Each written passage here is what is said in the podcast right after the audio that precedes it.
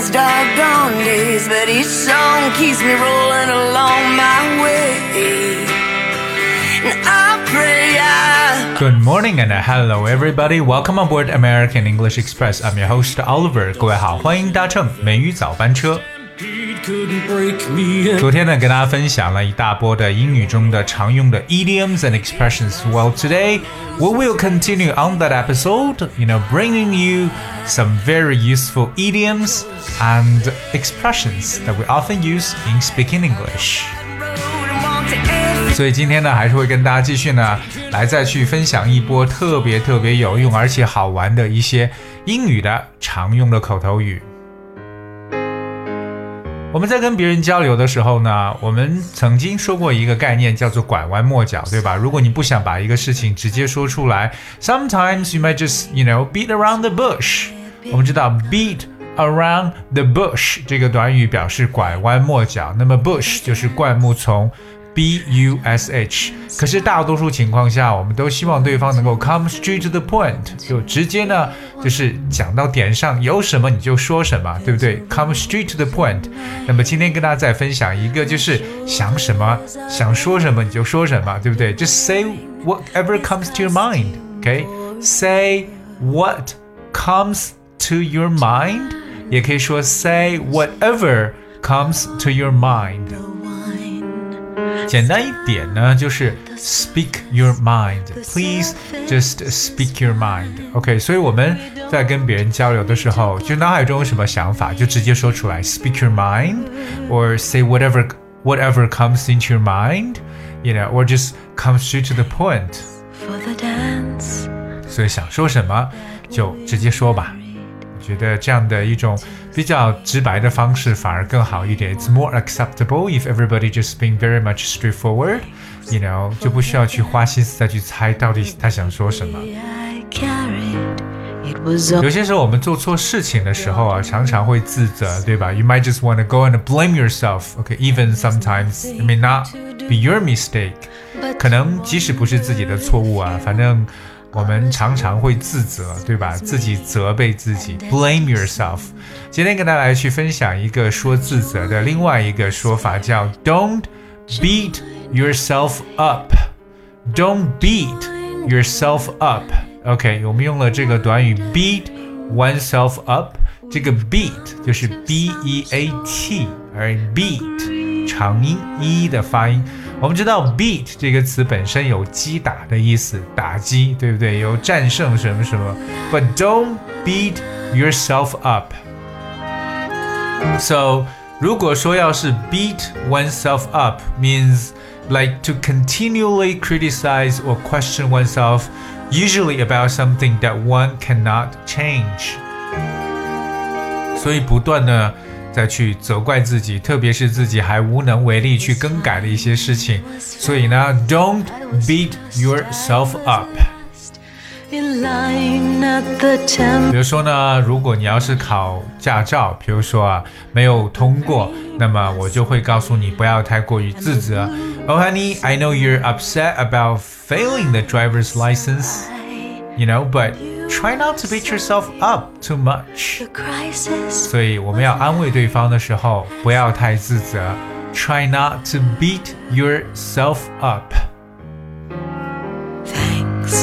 其实，在口语中还有一个，就可能当你自己对自己要求过高的时候，或甚至有点苛刻的时候呢，我们这个时候常说，Don't be so hard on yourself。Don't be so hard on yourself。 就是不要对自己太过于苛刻了，OK？Don't beat yourself up。再接下来跟大家分享的这个呢，就是说，哎呀，有时候说覆水难收啊，很多事情一旦过去之后呢，可能呢就再也没有回头的机会了，对吧？那英文中说，好像真的没法回头了，就说 There's no going back，非常直白的一个描述。There is no going back. OK，我相信其实很多人好像还是呢抱有一些这种心态，就说哎，我们希望呢还能再回到以前，回到从前。But sometimes, in reality, there's no going back. 所以，比如说呢，可能有些时候我们想念以前的生活，对不对？以前的一种状态。可是，即使想念，你再也回不去了。So there's no going back to the life you had. Three, one. This is sad, but you know, somehow life. This is what life is. There's no way going back. 回不去了。 I've been 所以呢，我们就必须得一路往前走。OK，move、on。 turn up. 当我们遇到一个比较难做的决定的时候，我记得以前有跟大家去说过这样的一些表示，很难做决定。When it is so difficult to make a decision, especially when you try to choose one, which one you want to get. And uh, it might be very difficult, right? 我曾经给大家说过一个短语叫啊、描述这种情况可以说 I am between a rock and a hard place. I am between a rock and a hard place，就是我在一个 rock 岩石和一个 hard place 之间，那就表示还是很很为难，不知道选哪一个。I'm between a rock and a hard place. Well, today let's talk about another one, which is it was a tough call for me. A daughter or a It was a tough call for me.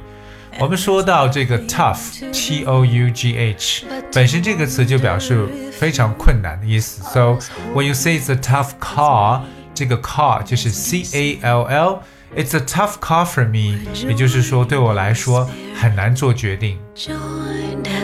那么大家要了解一下，其实 call 这个词本身就做决定的意思。比如说 It's your call，It's your call 不是说有你的电话，有些时候它表示为由你来决定吧。It's up to you，It's your call。所以，当自己再再次感到这种左右为难的时候呢，就可以讲，Well, it's such a tough call to make. It's a tough call to make.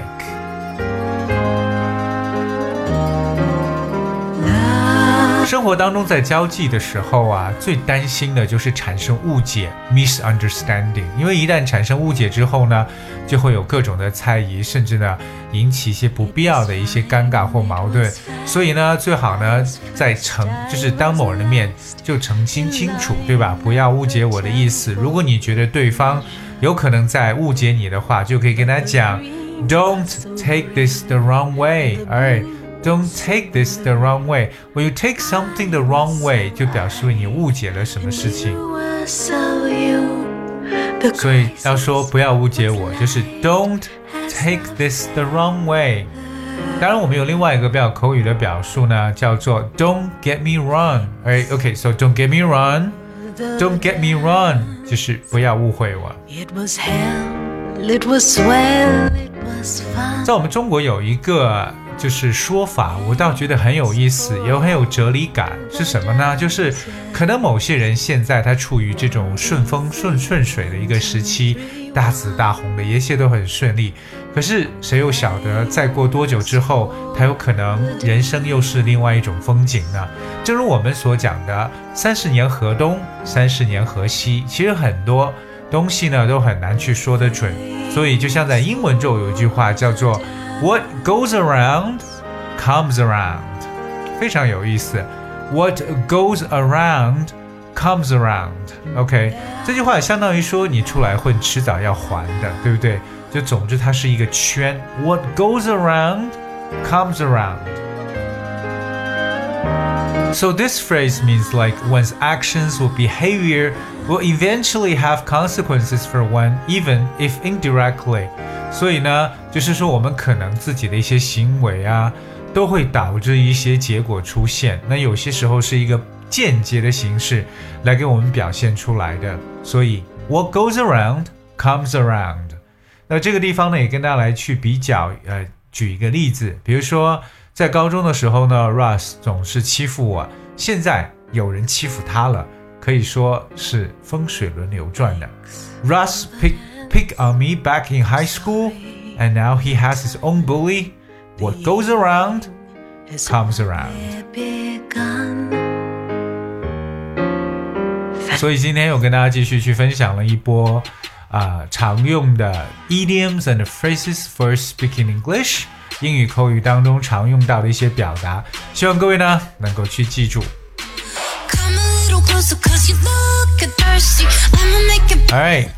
guess we have for today's show。今天节目的最后呢，送上一首来自啊，这是谁啊、这个 Selena Gomez 的一首歌曲《Ice Cream》，冰淇淋。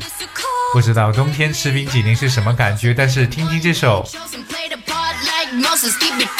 我不晓得该怎么说，很冷的歌吗？Check it out. Thank you so much for tuning. I'll see you tomorrow. The kiss, so he call me ice cream.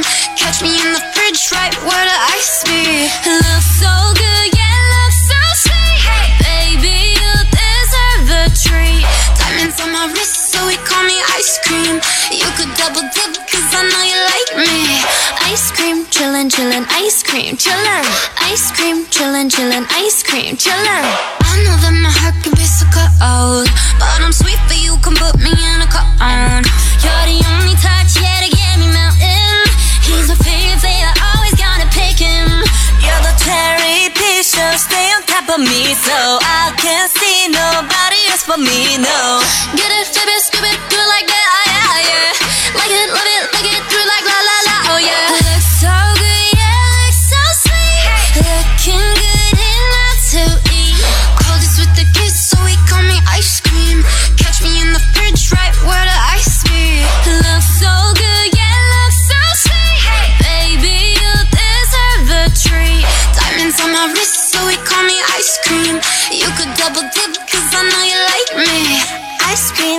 chillin', ice cream, chillin'. Ice cream, chillin', chillin', ice cream, chillin'. Ice cream, chillin', chillin', ice cream, chillin'. Ice cream, chillin', chillin', ice. Chillin' like a villain, yeah, rah, rah, rah. 미친, 미친 듯한 속도 in my life, alright. 너무 빨라, 너는 bigger, 원한다면 그냥 지름, 밀리스, 밀리스, 매일 버릇. 한여름 손목에 얼음. Keep it moving like my Lisa. Think you fly, but where you visa? Mona Lisa, kinda Lisa, needs an ice cream and a treat. Keep it moving like my Lisa. Think you fly, but where you visa? Mona Lisa, kinda Lisa, needs an ice cream and a treat.